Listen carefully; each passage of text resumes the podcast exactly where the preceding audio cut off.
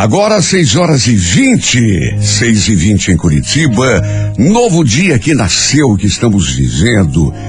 E será, com toda certeza, ao longo de suas 24 horas, um dia maravilhoso. Obrigado, Deus. Quinta-feira abençoada, Senhor. Obrigado por mais um dia.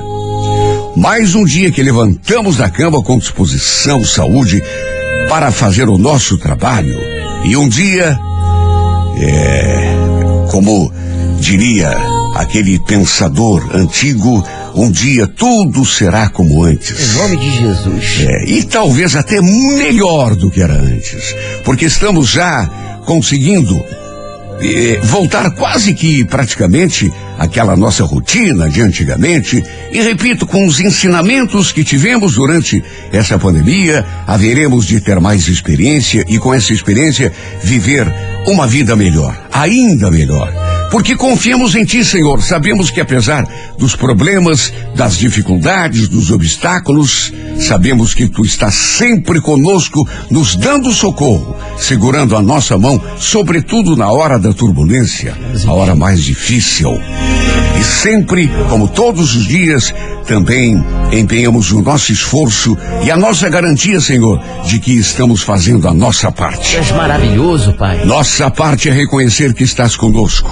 Nossa parte é povoar nossa mente com pensamentos bons e afastar os pensamentos sombrios e acreditar sempre no bem e sempre povoar a mente com pensamentos de alegria, de felicidade e de amor ao nosso próximo.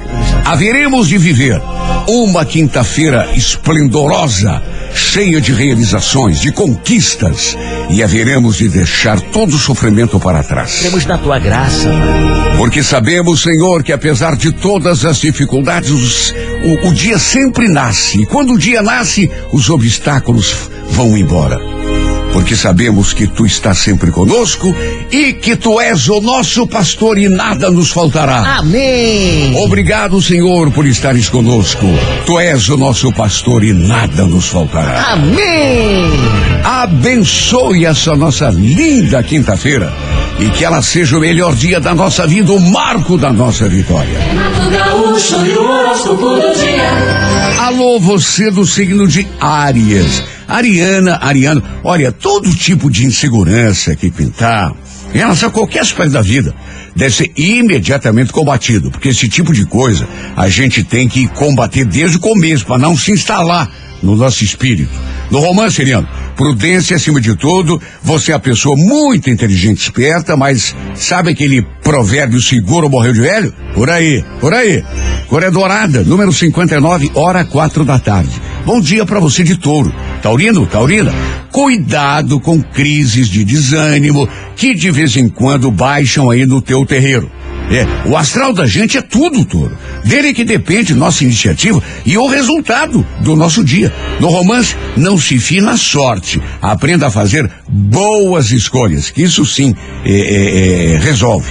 A cor é azul, número 83, hora nove da noite. Bom dia para você de gêmeos. Geminiano, não se apoquente com aquilo que não pode ser mudado. Né? Sejam circunstâncias, sejam pessoas. Para começo de conversa, se aborrecer com o inevitável já é uma perda de tempo indesculpável, né?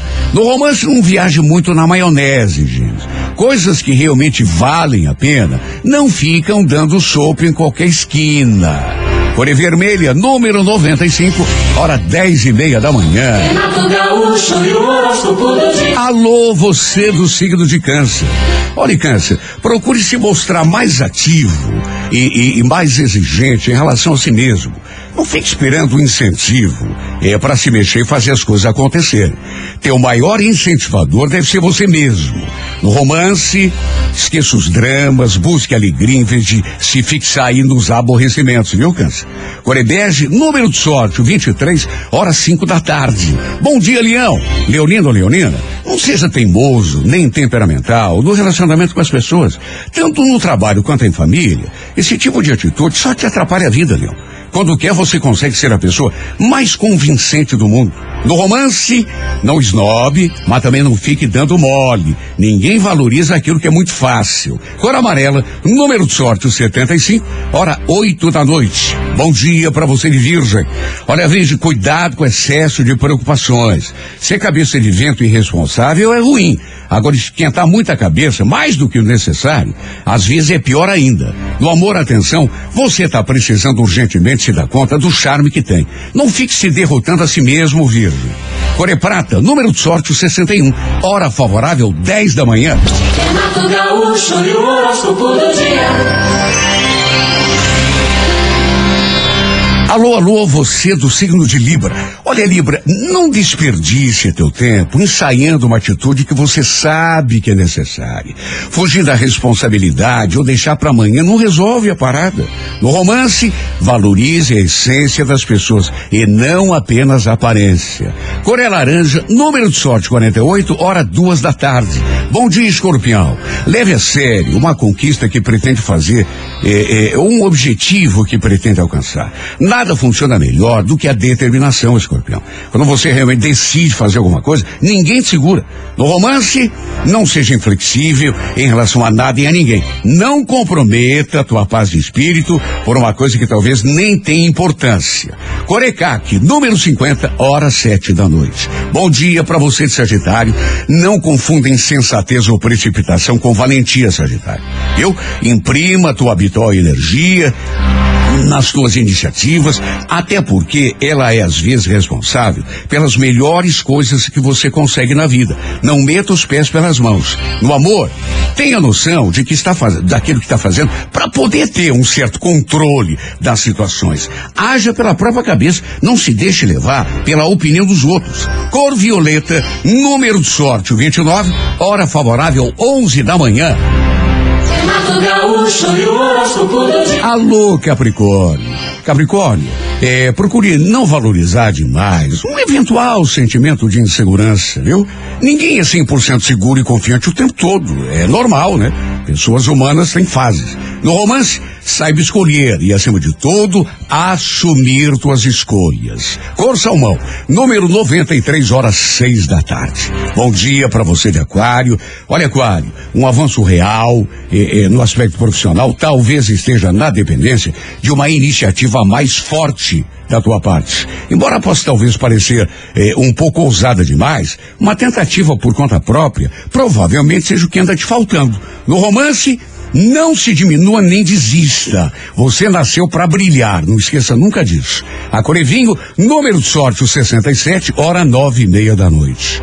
Peixes, bom dia. Pisciana, pisciana. Evite deixar induzir ou influenciar por uma pessoa na hora de tomar decisões que digam respeito à tua vida. Ninguém é dono da verdade, mas quem sabe onde dói o teu calo, adivinha quem é. Tá entendendo? É por aí, a vida é tua. No amor, sinta com o coração, mas pense e decida com a cabeça. Cor Bordeaux, número 60, hora onze e meia da manhã. Show da manhã 98. Alô Curitiba, alô Curitiba, de norte a sul. Alô Curitiba.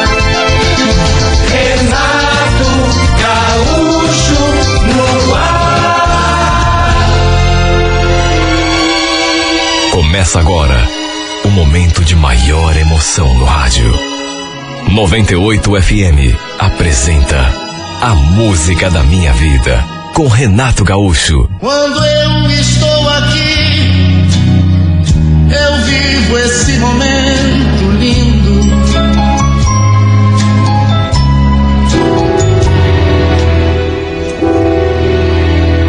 Lembro que eu estava sozinho em casa quando aquele rapaz bateu palmas no portão perguntando pelo meu pai.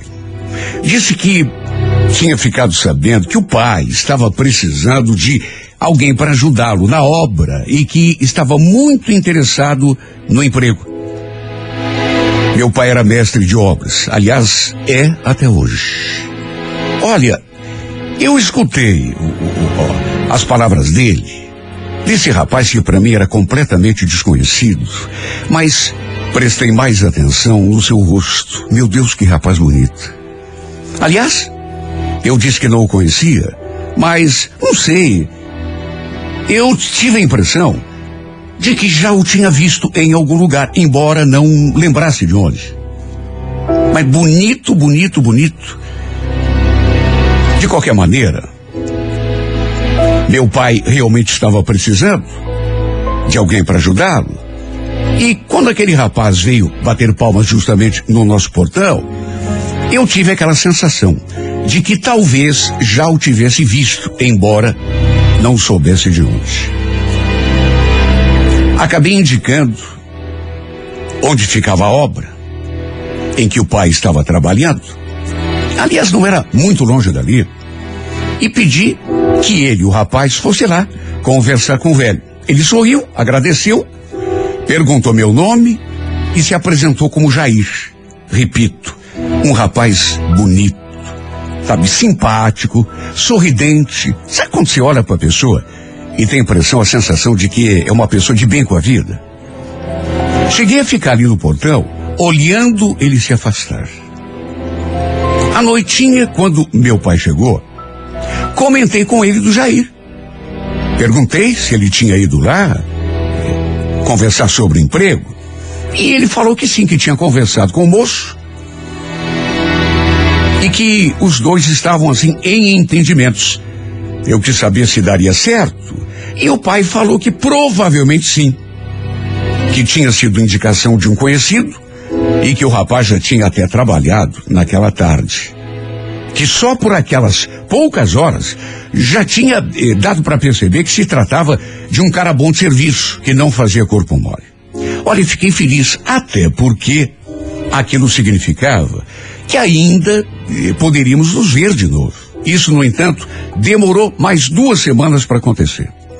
Lembro que o pai o efetivou no serviço e, vez ou outra, comentava alguma coisa sobre ele em casa. Embora, repito, ainda tenha demorado bastante para a gente se ver novamente. Lembro que foi num sábado. Eles chegaram juntos em casa. Meu pai queria que ele o ajudasse a colocar os materiais na caminhonete. E eu fiquei ali, na janela, olhando tudo acontecer. Não posso negar que quando vi, meu coração bateu forte. Aliás, eu ainda estava ali dentro de casa quando vi o pai pronunciando o nome dele, do Jair, lá fora. E bastou isso para eu me transformar por inteiro.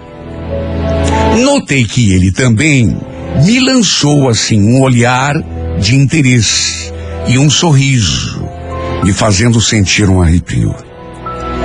Fiquei ali na janela o tempo todo.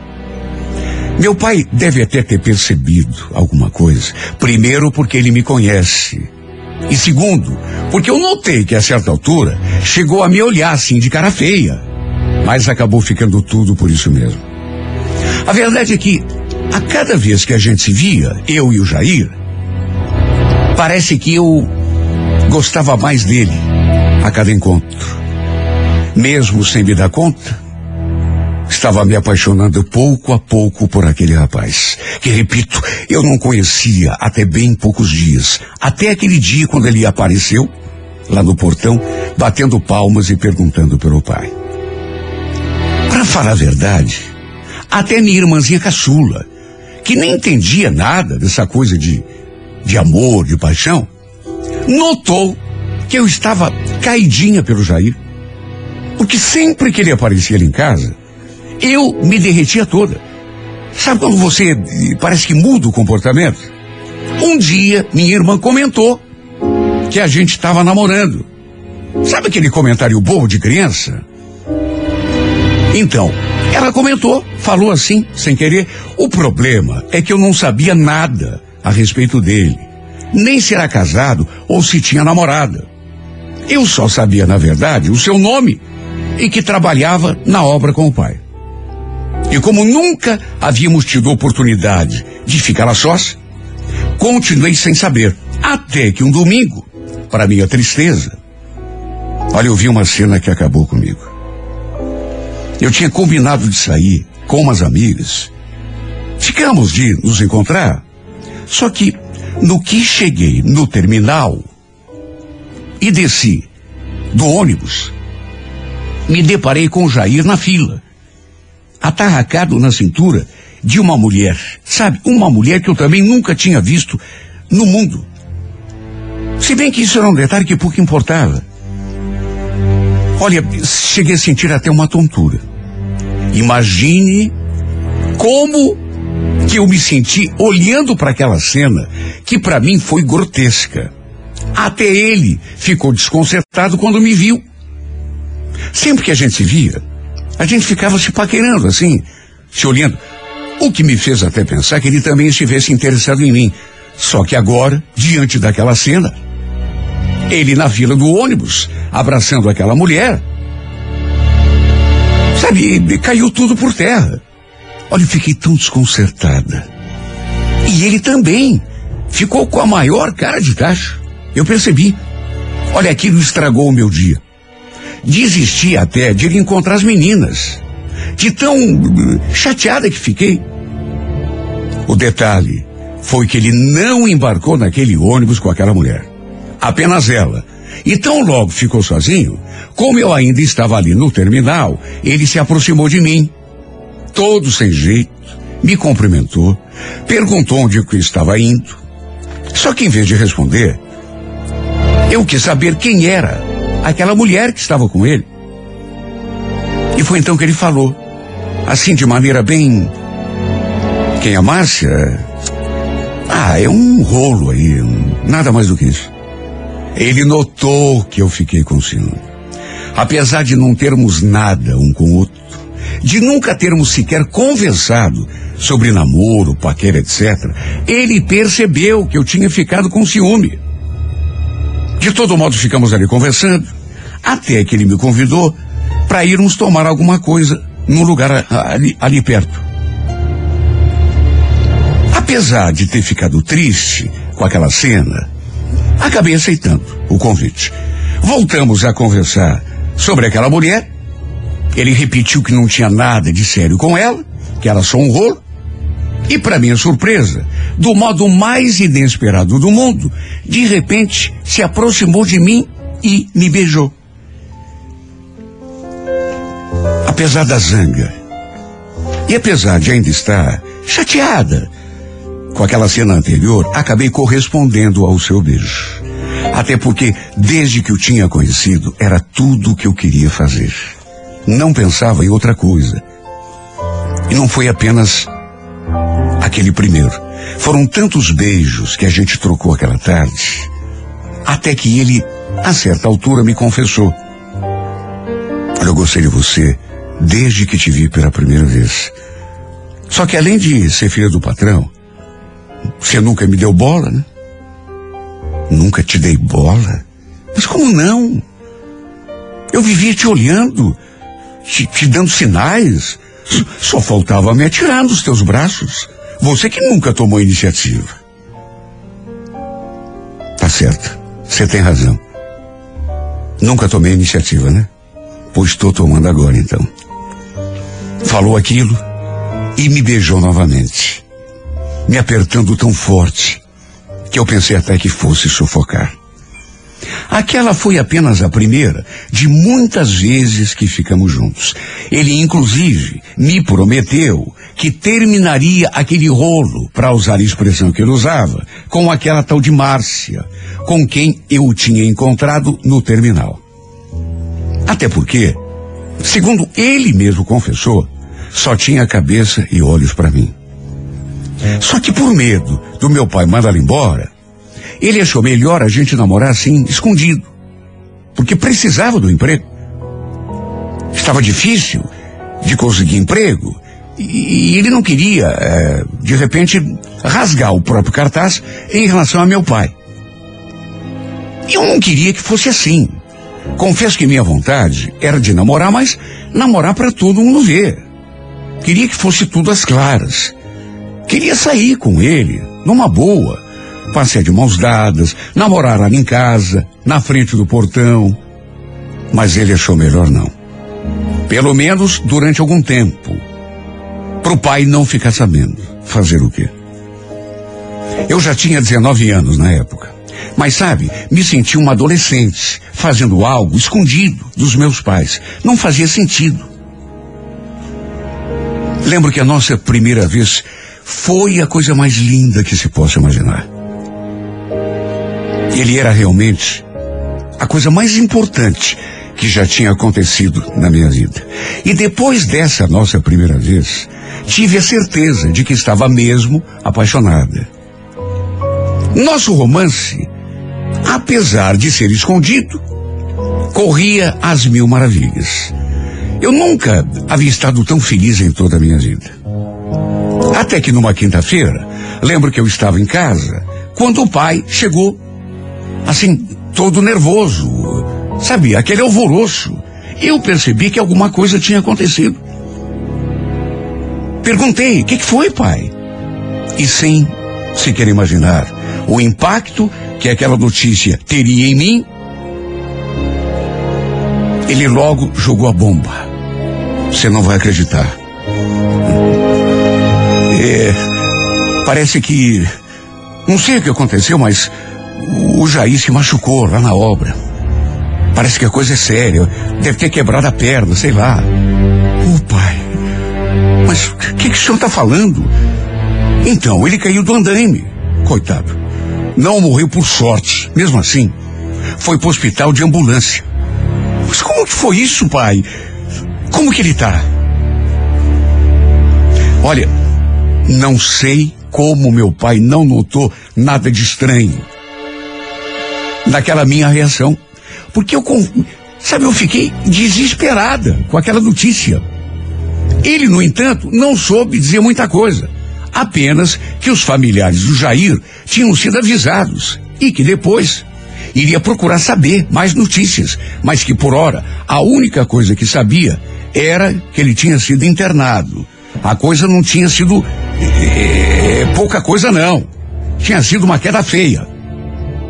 Além da preocupação com o Jair. Eu percebi que o pai também estava nervoso por medo disso acabar trazendo alguma complicação trabalhista para ele. Olha, só eu sei como que eu fiquei. O pior era ficar sem notícias, sem saber o que estava acontecendo de fato. Até que à noite, meu pai voltou com mais informações, só que juro, nunca imaginei que fosse escutar aquilo. A primeira notícia até que foi boa, mas a segunda me deixou completamente sem chão. Lembro dele falando. Parece que ele está melhor, viu? Foi só um susto mesmo. Quebrou o braço, umas costelas, mas não atingiu nenhum órgão interno. E, e também não chegou a bater muito forte com a cabeça, porque você sabe nesse tipo de queda, né? Bater com a cabeça às vezes pode ser fatal. Puxa, que bom, pai. Que bom, mas o, o senhor falou com ele? Não, com ele não, mas conversei com a esposa dele. Olha, eu escutei aquela palavra e chegou a me dar uma vertigem. Senti uma moleza tão grande no corpo todo. Será que eu tinha escutado direito? Como assim, esposa? O Jair não tinha esposa. Tinha uma namorada. Na verdade, nem namorada era. Era um rolo, como ele mesmo dizia. Mas, segundo tinha me contado, já havia terminado com ela. Fosse o que fosse que os dois tivessem. Olha, eu fiquei sem saber o que pensar. Procurei saber mais coisas com o pai, mas ele também estava nervoso, preocupado, imaginando que aquilo pudesse dar alguma complicação para ele. A única coisa que ele me disse com certeza foi que o Jair estava internado no Hospital do Trabalhador.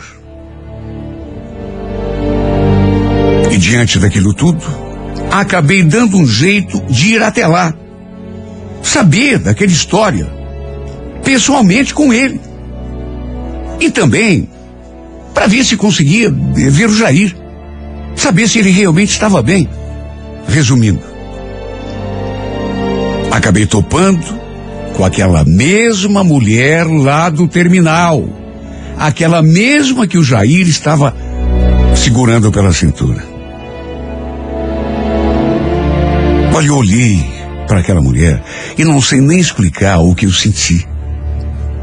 Eu podia ter dado meia volta, mas já que estava ali, eu precisava saber com certeza os detalhes daquele rolo todo. Criei coragem, me aproximei dela e me apresentei. Falei que era filho do Valdemar, patrão do Jair, que tinha sabido do acidente que ele havia sofrido. Perguntei se ela sabia como que ele estava, que era o pai que queria saber, e ela me tratou assim normal, me passando as mesmas informações que o pai já tinha me passado.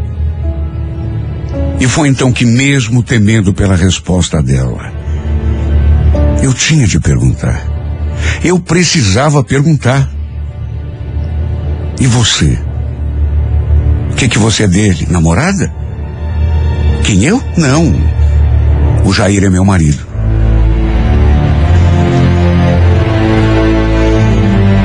Aquilo caiu como uma bomba sobre a minha cabeça.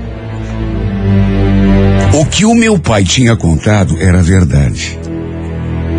Aquele dia lá no terminal, quando flagrei os dois, sabe, na fila do ônibus, ele tinha mentido para mim. Falou que não tinha nada de sério entre eles, que era apenas um rolo. Chegou a prometer que nunca mais iria vê-la de novo, depois que a gente começou a ficar junto. Agora estava explicado por que, ele pediu pra gente namorar escondido. Não era por medo do meu pai, ou de perder um emprego. Quer dizer, até podia ser também. Mas o seu medo maior era da mulher acabar descobrindo tudo. Pois acredite, quem quiser, até filhos eles tinham, os dois. E dois ainda por cima, um casal. Ela mesma acabou me contando. Eu fui perguntando, e sem desconfiar de nada, ela foi abrindo o jogo. Fiquei ali olhando para a cara dela e me perguntando: por que, que ele mentiu desse jeito para mim? Meu Deus, tudo aquilo que ele falava quando estávamos juntos era tudo mentira. Ele nunca tinha gostado de mim, gostar de verdade, nunca. Vivia dizendo que sim, mas era mentira. Nunca. Esteve apaixonado. Falava isso só para me iludir. Se aproveitar da situação. E outra coisa que, que eu não canso de me perguntar é como consegui ser tão idiota. Se bem que apaixonada como estava, eu acreditaria em qualquer coisa que ele me dissesse. Pedi que ela dissesse para ele que eu havia estado ali, no hospital. Não falei meu nome. Disse apenas que era filho do Valdemar.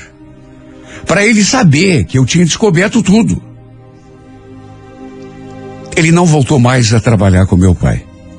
Até porque o pai acabou arranjando outro ajudante e mesmo depois que se recuperou, eu não voltei mais a vê-lo. Até porque ele nunca mais me procurou. Deve ter entendido tudo, né? Até porque qualquer um entenderia. Se a mulher dele comentou de mim, ele naturalmente deduziu que eu já sabia de tudo, inclusive das suas mentiras. Não vou dizer que não sofri. Sofri e sofri bastante, porque estava tão apaixonada. Na verdade, estou sofrendo até hoje, porque mesmo não querendo, ainda continuo gostando desse safado, sentindo falta dele, morrendo de vontade de vê-lo de novo. Mas sei, lá no meu íntimo, que foi melhor assim. Porque ele era casado, tinha filhos com aquela mulher. Nunca esteve apaixonado por mim. Pelo menos não de verdade. E prova disso é que nunca mais me procurou, mesmo depois da alta do hospital.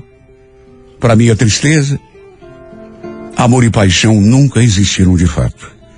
Pelo menos não da parte dele. Eu sim o amei. Só que amei sozinha. Somente eu me apaixonei.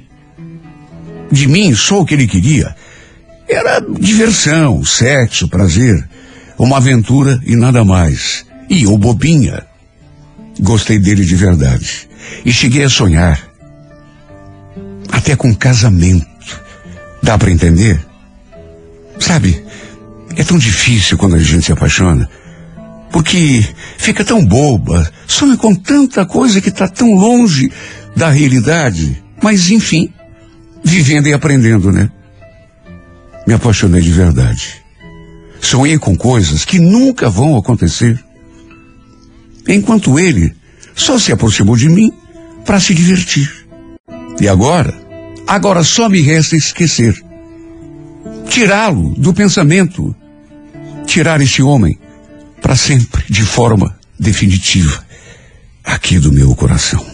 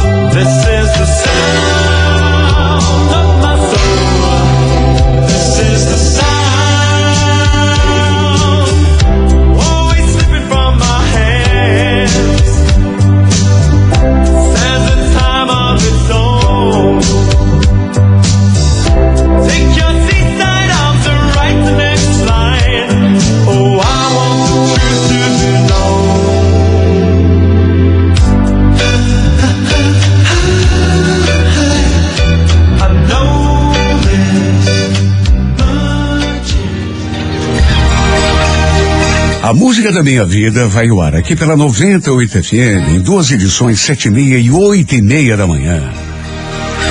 Se você tem uma história de amor e gostaria de ouvi-la aqui nesse espaço, escreva para a Música da Minha Vida e remeta pelo e-mail renatogaúcho arroba renatogaúcho.com.br, sempre com o telefone para contato com a produção. E se você perdeu uma história e gostaria de ouvi-la, ou perdeu uma parte dela gostaria de ouvi-la inteira, completa, saiba que depois de eh, narrada aqui ao microfone da 98, todas as histórias contadas por mim vão direto também lá para o YouTube do canal Renato Gaúcho Oficial.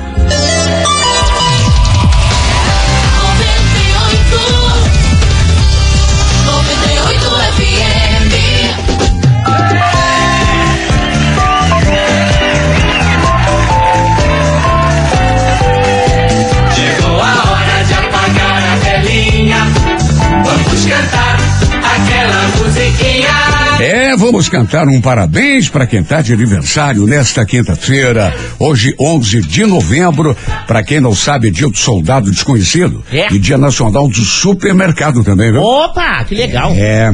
Olha, a pessoa que nasce no dia 11 de novembro costuma ser geniosa, um pouco temperam- temperamental. Não é de fácil convívio, embora sua personalidade marcante atraia né, a admiração e amizade de pessoas sinceras e leais.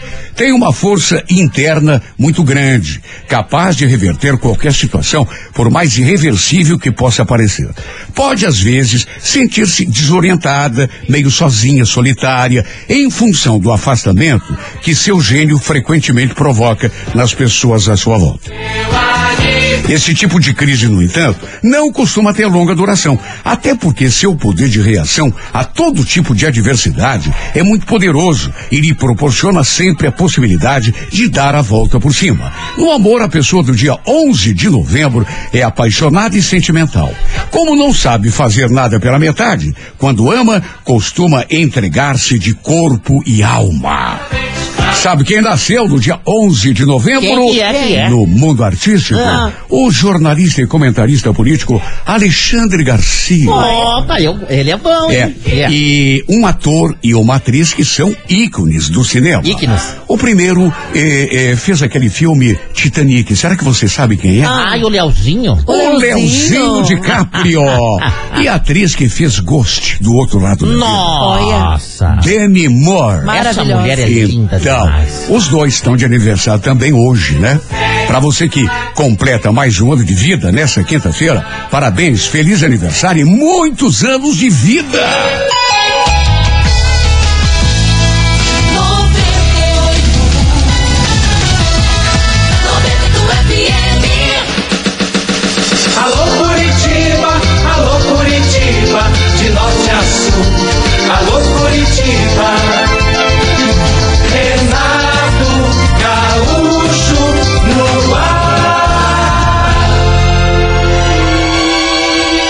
Começa agora o momento de maior emoção no rádio.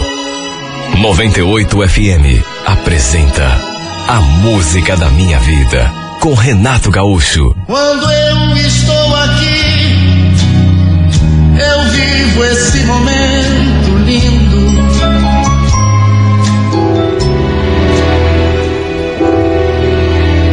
Eu morava em Ponta Grossa quando a Cíntia cruzou meu caminho. A família dela também era de lá, mas ela tinha vindo passar uns tempos em Curitiba. Segundo ela mesma me contou, para terminar os estudos, arranjar um bom emprego, se firmar. Imagina, sua família morava ali, ao lado da nossa casa.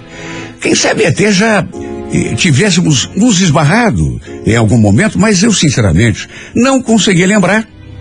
Até porque tínhamos nos mudado ali para aquele bairro há apenas quatro anos.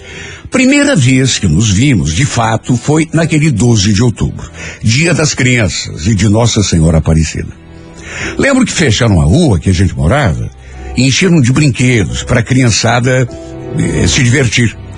Foi a maior festa. Veio criança de todos os lados. E foi justamente naquele dia que a gente se viu e conversou pela primeira vez. Confesso que demorei um pouco para acreditar que aquela moça tão bonita estivesse dando confiança justamente para mim, um cara assim tão normal, tão comum. E quando ela falou que era filha da dona Carmen, que recém tinha chegado de Curitiba, até apontou a casa da sua mãe, a surpresa foi ainda maior, porque era a nossa vizinha. Eu olhei para a cara dela e disse, sério que você é filha da dona Carmen? Mas então a gente é vizinho. Eu moro na casa do lado, aquela azul ali, ó. Para minha surpresa, ela falou que já sabia. Que já tinha me visto algumas vezes. E até acrescentou. Ao contrário de você, né? Que nem sabia que eu existia. Olha que garota bonita, meu Deus. Que menina. Aliás, sem exagero nenhum, ela era toda linda. Tudo. Rosto, boca, cabelo, olhos. Sabe? Me contou que tinha morado em Curitiba durante quase seis anos, mas que tinha voltado para lá, pro interior, para resolver umas coisas pessoais. Problemas esses, claro, que ela não mencionou. E eu também não fiquei perguntando, né? De todo modo, segundo ela, sua intenção era voltar para cá o quanto antes, porque se identificava muito com essa cidade. A gente conversou um monte. Passamos a tarde toda ali conversando. Até que no fim, trocamos telefones e passamos a trocar mensagens também. Até que no fim, como não podia deixar de ser, marcamos de sair e acabou acontecendo o nosso primeiro beijo. Olha, antes mesmo de acontecer aquele beijo, é, eu acho que já estava com a cabeça assim meio virada por essa menina. Sabe, tinha me encantado por ela já naquele nosso primeiro contato. Porque ela era perfeita. O sonho de qualquer homem. Nosso primeiro beijo foi mágico. Melhor beijo da minha vida. E ela era tão carinhosa, tão meiga, tão delicada. Sabe quando você não quer sair de perto da pessoa? Depois houve outros encontros. Fomos para a cama pela primeira vez, até que começamos oficialmente a namorar. Naquelas alturas, eu já tinha me declarado, tinha confessado que estava apaixonado, que nunca tinha sentido por ninguém o que estava sentindo por ela. E para minha felicidade, ela retribuiu tudo que eu falei. Ela disse que estava sentindo exatamente o mesmo. Até que um dia, me olhando assim daquele jeitinho que só ela sabia olhar, falou aquelas palavras. Sabe que eu sempre sonhei encontrar uma pessoa assim como você? Como eu, mas assim como? Ah, sei lá, que goste de mim de verdade, pelo que eu sou, que esteja comigo por sentimento e não por outro tipo de interesse. Eu passei muito tempo sozinho em Curitiba, sabe, Juliano? E aprendi uma coisa. É difícil a gente encontrar um amor de verdade. Por isso, quando encontra, tem que dar valor. Você é um anjo que Deus colocou no meu caminho. Olha, ela falou aquelas palavras e, para o meu espanto, começou a chorar. Foi aquele chorinho assim contido. Mesmo assim, chegou a me dar um aperto na garganta e até vontade de chorar também. Lembro que eu a apertei assim, bem forte. Lembro que eu abracei forte, enxuguei seu rosto e a beijei com paixão.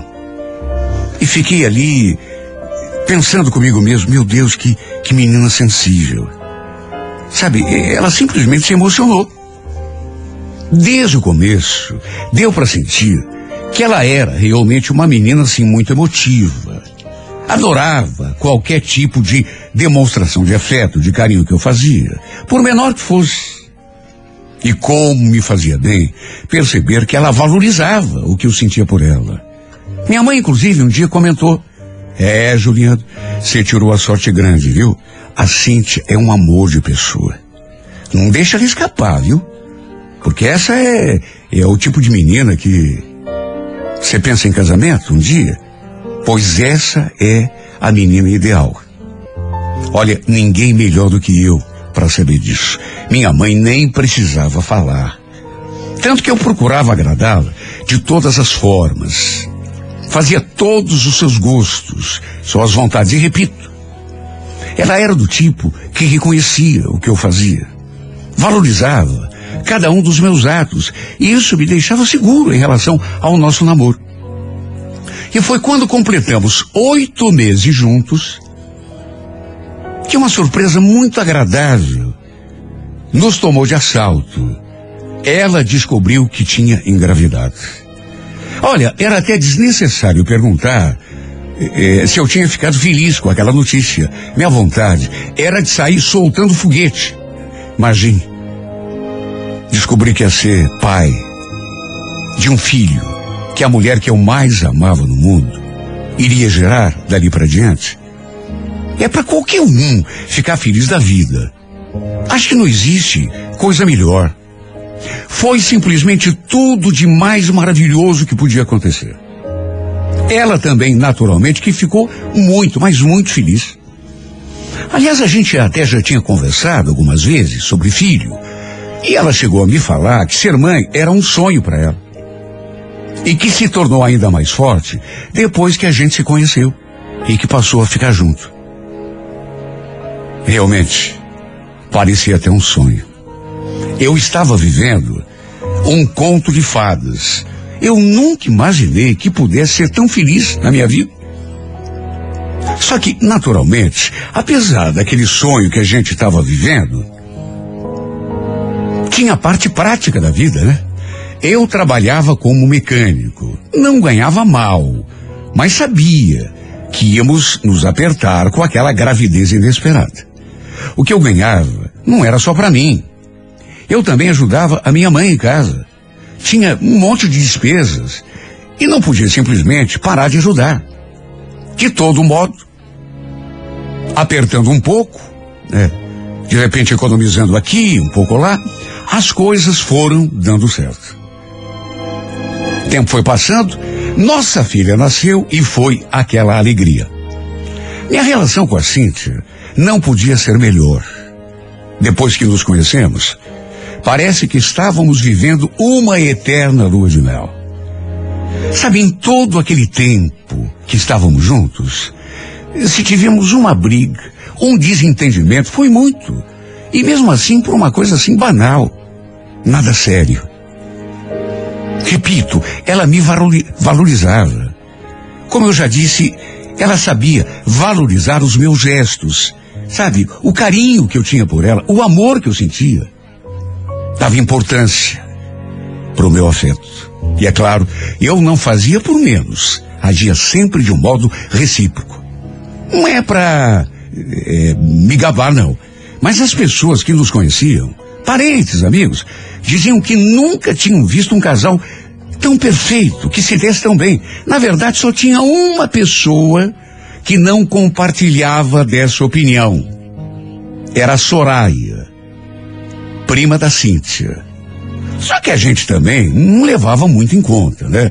Porque essa sua prima, ela tinha uma inveja da Cíntia. Não fazia nem questão de esconder.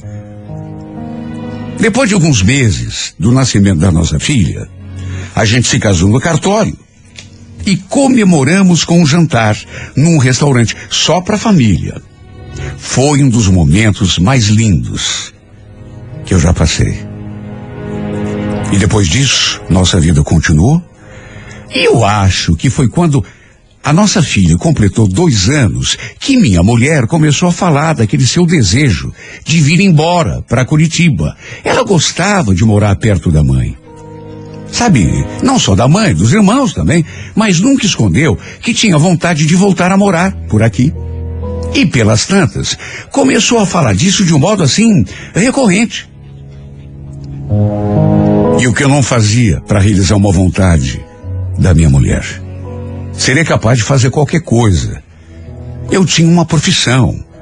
Sabia que não teria tanta dificuldade de encontrar um emprego por aqui. Ela também falou que podia voltar a fazer o que fazia antes. Trabalhar em alguma loja, eh, quem sabe até num shopping. De modo que, para resumir, acabamos de fato nos mudando para cá. Eu tinha uma grana guardada no banco, não era muito, mas era um dinheiro razoável, de modo que no começo deu para a gente se ajeitar. Alugamos um pequeno apartamento, eu logo encontrei serviço, graças a Deus, e assim a nossa vida foi se engrenando. Tempos depois, ela também encontrou um trabalho como vendedora numa loja de confecções. Sabe, a única coisa que me desagradava, na verdade, era ter de deixar nossa filha na creche. Os primeiros dias, por exemplo, foram difíceis porque ela chorava demais. Imagine, não era acostumada com esse tipo de coisa. De todo modo, nossa vida foi seguindo e a gente foi se estabelecendo. E foi quando a nossa vida começou a engrenar de verdade que eu me deparei com aquela situação Nessa época, já fazia quase dois anos que morávamos aqui em Curitiba. E eu e, e minha mulher pegamos uns dias de folga para podermos voltar lá até Ponta Grossa para visitar o pessoal. Na verdade, era época de Natal e chegamos justamente para a ceia. Levamos até alguns presentes para as famílias, para a minha e para dela. Inclusive aquela prima que não gostava da Cíntia, que tinha inveja dela, também estava ali para participar da ceia com o resto da família. E olha, não sei se essa mulher bebeu demais ou se foi outra coisa, mas essa infeliz acabou protagonizando um show deprimente. Bom, até aí tudo bem. Era só ignorar. O problema foi que, pelas tantas, ela começou a encarnar justamente na minha mulher. A falar um monte de bobagem para ela. Sabe aquele tipo de pessoa invejosa que não suporta ver o outro feliz? A Cíntia até ignorou no começo, mas chegou num ponto que começou a retrucar. Até porque ninguém tem sangue de barata. As duas começaram a bater boca num canto ali da sala. Mas eu, como estava perto, acompanhei tudo. Até que a uma altura, a tal de Soraya elevou um pouco o tom de voz, despertando a atenção de todo mundo. E pro meu espanto, soltou aquela. Você tá posando de santinha, gente? Mas você sabe muito bem que eu conheço os teus podres. E se você me provocar muito, olha que eu abro a boca, viu? Pra todo mundo saber. Me provoca pra você ver. Todo mundo viu. Não fui só eu. Até porque, repito, ela elevou o tom de voz. Acho que ninguém entendeu nada. Muito menos eu. Sabe coisa mais esquisita do mundo? O detalhe foi que minha mulher ficou em silêncio. Parou de retrucar na mesma hora. Aliás, podia ser impressão minha. Mas, sei lá, ela me pareceu assim, meio nervosa, apreensiva. Nisso, a menina continuou. Ah, ficou com medo, né?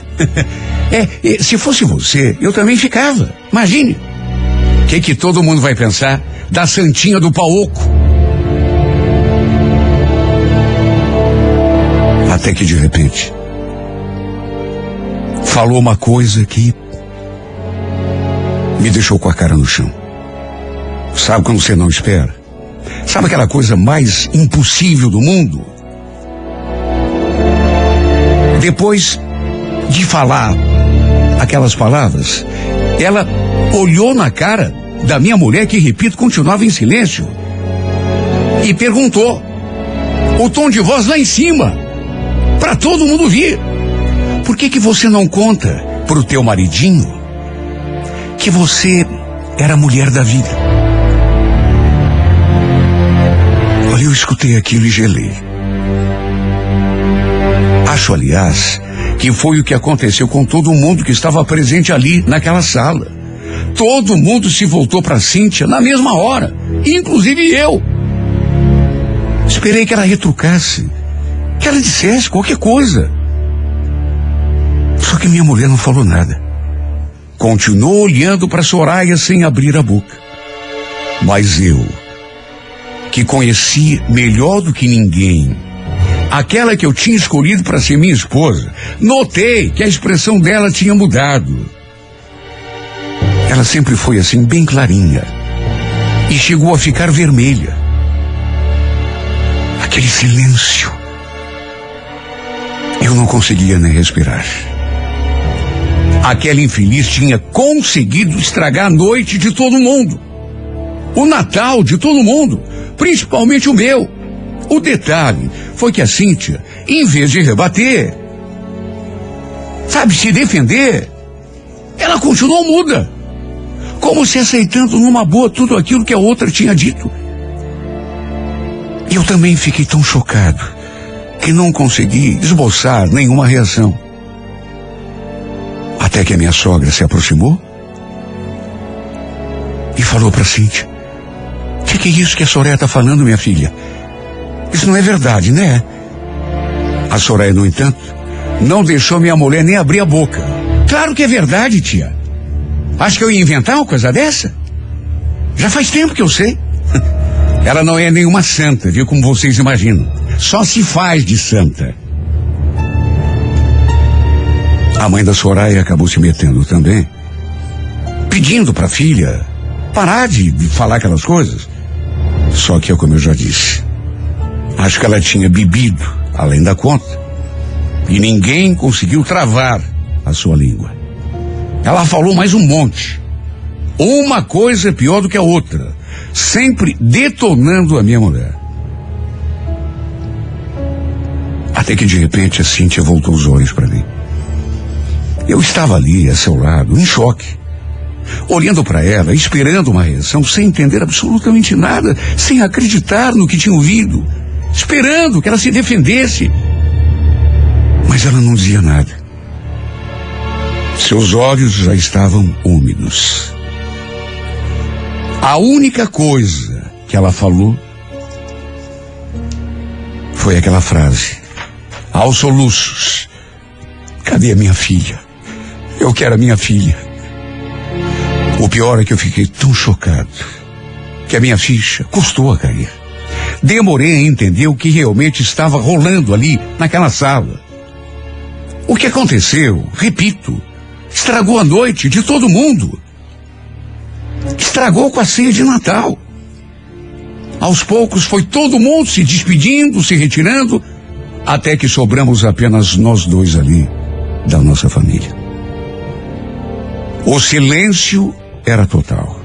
Minha sogra, inclusive, falou que ia preparar o quarto para a gente dormir. Eu queria perguntar tanta coisa para minha esposa, mas parece que a voz não saía. Até que pelas tantas ela foi pro quarto, olhar a nossa filha, e já ficou por lá mesmo. Eu ainda fiquei ali, remoendo aquilo que tinha ouvido, pensando. Fui pro quarto depois e ela estava sentada na cama, olhando na direção da nossa filha que dormia inocentemente ali do lado. Lembro que eu fechei a porta e fiquei ali parado, olhando para ela. Seu olhar estava longe. Ela olhava na direção da nossa filha, mas parecia que a transpassava. Até que de repente ela se voltou assim para mim, me olhou bem nos olhos, a expressão angustiada, e falou aquilo num fio de voz. Juliana, me perdoa. Eu não queria, não a deixei terminar aquela frase. Você não precisa falar nada, Cíntia. Não quero saber de mais nada. Não quero saber de explicação nenhuma. Não me importa se tudo aquilo que aquela tua prima disse é verdade. Tá me ouvindo? O que você fez antes da gente conhecer não importa. A única coisa que importa é essa mulher maravilhosa que você sempre foi para mim. Sabe, eu não tinha preparado aquilo. Não sabia nem como iria levar aquela situação. Falei aquilo tudo assim, no impulso. Sem medir as palavras. E ela, que até então chorava assim, de um modo contido, as lágrimas despencando pelo seu rosto, ela olhou assim para mim com mais intensidade. E eu percebi a emoção nos seus olhos. E aquele choro que era contido se transformou num choro desesperado. Foi então que a gente se abraçou. E eu falei, enquanto ela soluçava, que amava mais do que tudo, que nada do mundo ia separar a gente, nunca, nunca. Não foi fácil saber da vida que ela levava antes da gente se conhecer. Ninguém que a conhecesse podia dizer que ela tivesse sido garota de programa ou algum Pelo jeito, aliás, as únicas pessoas que realmente sabiam era a Soraya e a mãe dela, porque pro resto foi a maior surpresa do mundo, para mim principalmente. De modo que aquilo acabou comigo. Não vou mentir. No começo fiquei assim, fora do ar, em choque. Talvez por isso não tenha conseguido entender a verdadeira dimensão daquilo tudo. Só que depois, quanto mais pensava naquilo que tinha ouvido, mais eu me consumia. Naquela noite, eu tinha dito a ela que não queria saber de nada, que não me importava com o que ela tinha feito no passado. Mas que homem, meu Deus, que homem, não ficaria com o coração em frangalhos ao descobrir uma coisa dessas. Comigo não foi diferente. De modo que, mesmo não querendo, depois que voltamos a Curitiba, acabei mudando um pouco com ela. Não foi uma coisa feita de propósito. E ela, claro, sentiu. Tudo isso me angustiou ainda mais. Tirou o meu sossego por completo. Chegou a virar a minha cabeça. E ela sentiu a minha mudança.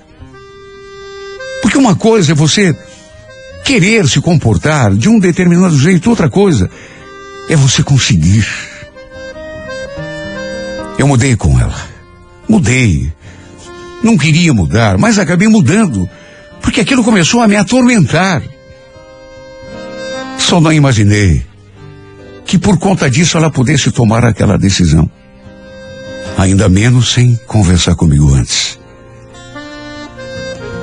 Aconteceu que num domingo ela estava de folga, porque ela geralmente trabalhava final de semana, mas naquele domingo em especial, ela estava de folga. Tínhamos passado o dia anterior, assim, meio estremecidos. Eu distantes um do outro. E naquele domingo eu fiquei ali na sala com a nossa filha e ela ficou lá no quarto. Imagine como me senti quando a vi surgindo no corredor e falando aquelas palavras. Com aquelas duas sacolas assim nas mãos. Juliana. Eu resolvi passar uns tempos lá em Ponta Grossa, na casa da minha mãe. Na casa. Mas como assim, Cíntia? Assim, de repente? Ela não falou mais nada. Mas estava muito claro que era por causa do que tinha acontecido. Principalmente por conta daquela minha mudança, porque eu tinha mudado com ela. Não queria. Mas tinha. Eu estava tão atormentado. Reconheço que, sabe, tinha mudado o meu jeito de ser. Devia estar até meio frio, distante. Mas eu não fazia por mal. Era uma coisa assim inconsciente. Porque tudo aquilo que eu tinha descoberto tinha mexido tanto com a minha cabeça que eu não conseguia ser o mesmo. Disse que não iria mais voltar para a loja e que depois daria um jeito de avisar que não ia mais trabalhar. Sabe qual foi meu grande erro? Ficar ali escutando tudo em silêncio, porque foi isso que aconteceu. Meu grande erro foi não ter tomado nenhuma atitude para impedir que minha mulher pegasse a nossa filha e fosse passar uns tempos na casa da mãe dela. Não sei por que agi assim, não sei por que não tomei nenhuma providência, nenhuma atitude, sendo que amava mais do que tudo. Ela era tudo para mim. Ela e a nossa filha são a minha razão de viver. No fundo, sei lá, eu também achei que nós dois precisávamos daquele tempo, até para podermos digerir tudo que tinha rolado naqueles últimos tempos, sem nos magoarmos ainda mais. Por isso, não disse nada. Não tomei nenhuma atitude quando ela pegou a Camila dos meus braços, dizendo que tinha chamado um carro de aplicativo, que estava indo até a rodoviária, tomar um ônibus direto a Ponta Grossa. Eu nem me ofereci para levar as duas. E sabe que muitas vezes eu me perguntei por que agi assim, meu Deus? Por que tive aquela espécie de paralisia? Por que não respondi que não queria que ela fosse embora? Que ela era minha mulher e eu queria minha mulher e minha filha junto de mim. No entanto, elas se foram e não fiz absolutamente nada para impedir. Ela falou que era só um tempo mas continua morando até hoje lá com a mãe dela. Já estive tantas vezes em Ponta Grossa, tentando, sei lá, consertar a minha falta de providência, a minha falta de atitude, tentando fazer alguma coisa que nos aproxime de novo. Mas não sei. Minha intenção, e eu falo isso para ela sempre que vou até lá, é trazer as duas de volta para mim. Só que não sei Parece que algo mudou no nosso relacionamento. Como se um encanto ou parte dele tivesse se quebrado, pelo menos da parte dela. Eu continuo amando essa mulher. Já lhe disse isso várias vezes. Pedi muitas vezes que ela volte comigo, mas a sua resposta é quase sempre a mesma. Para que, Juliana? Para você ficar me olhando daquele mesmo jeito? Você nunca vai me perdoar nunca vai aceitar o que eu fiz antes da gente se conhecer. Melhor deixar como está. Eu, sinceramente, não sei mais o que faço para que essa mulher entenda que a minha vida sem ela e sem a minha filha não faz sentido nenhum. Elas são a razão de eu acordar de manhã e levantar da cama, respirar. Já fiz um juramento a mim mesmo se elas não voltarem para cá até o fim do ano, eu vou embora para Ponta Grossa, custe o que custar. Sozinho aqui nessa cidade, sem a minha esposa e a minha filha, eu juro que não fico mais. Eu vim para cá por causa dela, porque ela quis. Não nego que depois que a minha ficha caiu, eu fiquei perturbado, com a minha cabeça ruim.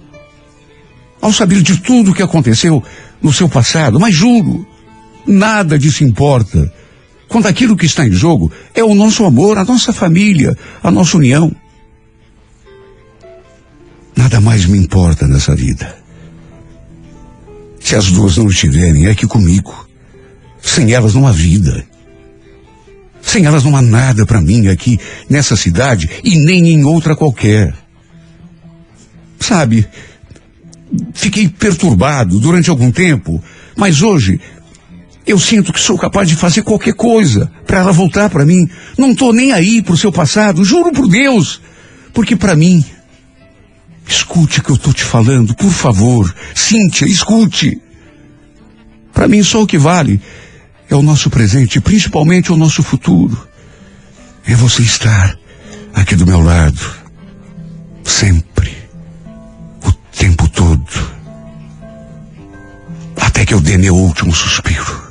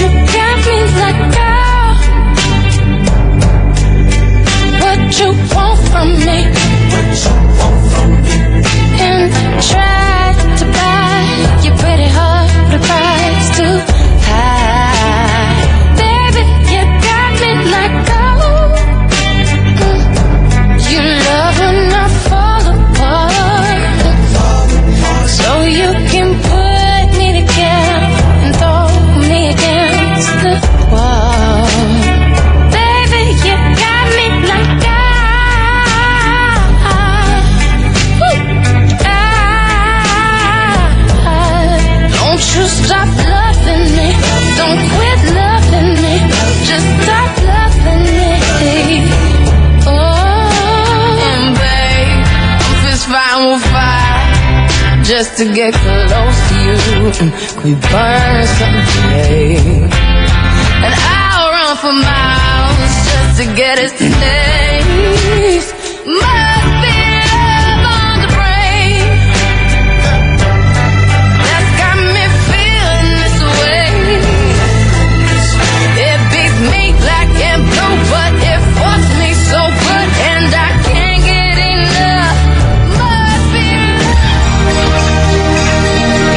música da minha vida vai ao ar aqui pela 98 em duas edições, sete e meia e oito e meia da manhã. Se você tem uma história de amor e gostaria de contá-la aqui nesse espaço, escreva para Música da Minha Vida e remeta o seu relato pelo e-mail renatogaúcho.com ah, renatogaúcho.com Sempre, claro, com o telefone para contato com o seu telefone para falar com a produção, porque muitas vezes a gente precisa de detalhes que não são escritos, né? É, para a história realmente ficar completa. Renato Gaúcho, arroba renatogaúcho.com.br 98 FM, todo mundo ouve. Todo mundo curte.